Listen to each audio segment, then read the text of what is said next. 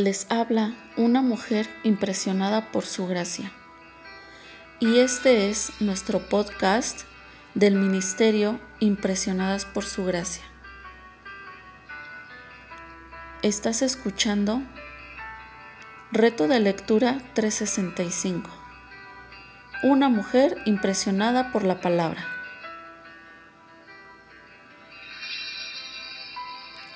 Día 132, mayo 12.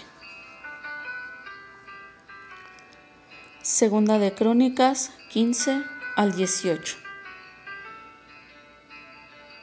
Reflexionando sobre este primer capítulo, pienso que a veces damos por sentado la bendición que es tener la presencia y la enseñanza de Dios en nuestras vidas. ¿Qué sería de nuestras vidas sin su presencia?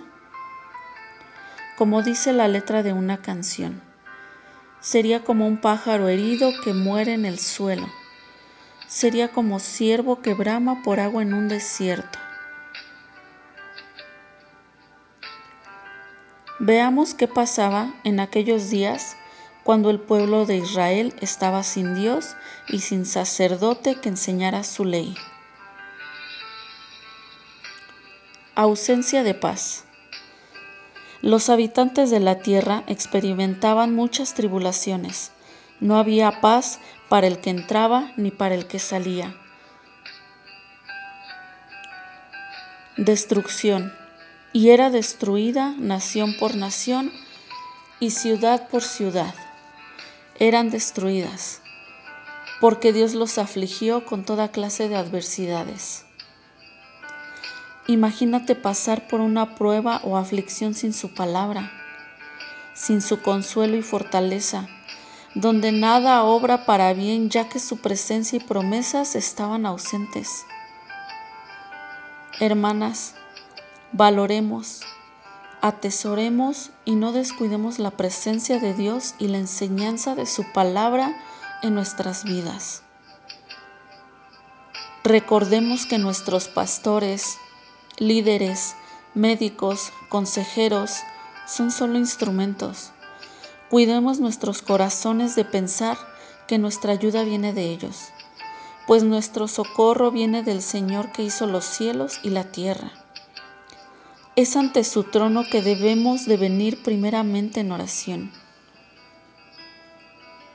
En ese tiempo, Ananí el vidente fue a ver al rey Asa y le dijo, por cuanto pusiste tu confianza en el rey de Aram, en lugar de confiar en el Señor tu Dios, perdiste la oportunidad de destruir al ejército del rey de Aram. ¿No recuerdas lo que les pasó a los etíopes, a los libios y a su enorme ejército junto con todos sus carros de guerra y los conductores? En ese tiempo confiaste en el Señor y Él los entregó en tus manos. Los ojos del Señor recorren toda la tierra para fortalecer a los que tienen el corazón totalmente comprometido con Él. Qué necio has sido. De ahora en adelante estarás en guerra. En el año 39 de su reinado, Asa contrajo una enfermedad grave en los pies. A pesar de lo grave que era, no buscó la ayuda del Señor sino que recurrió exclusivamente a sus médicos. No seamos necias y confiemos con todo nuestro corazón en Dios, nuestro único y verdadero ayudador.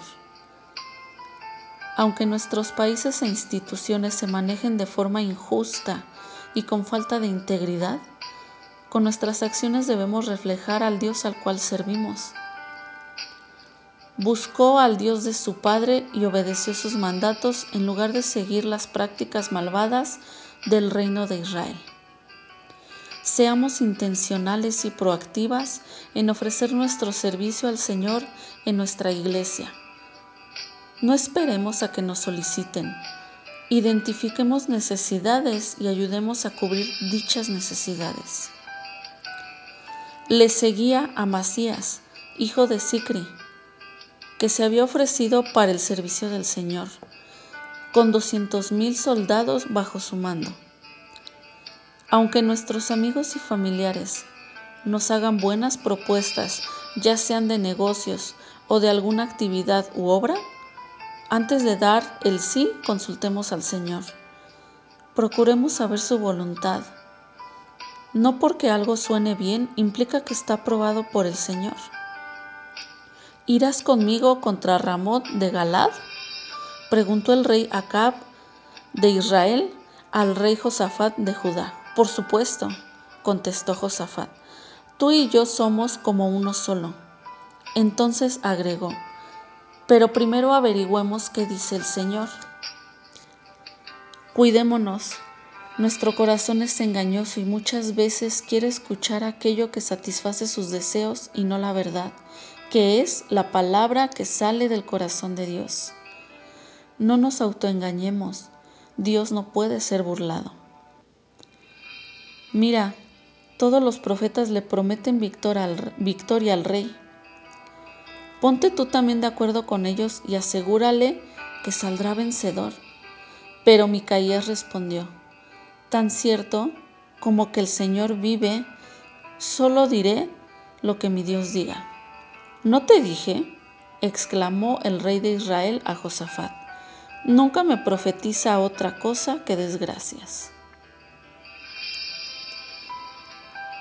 Gracias por escucharnos en este bello día.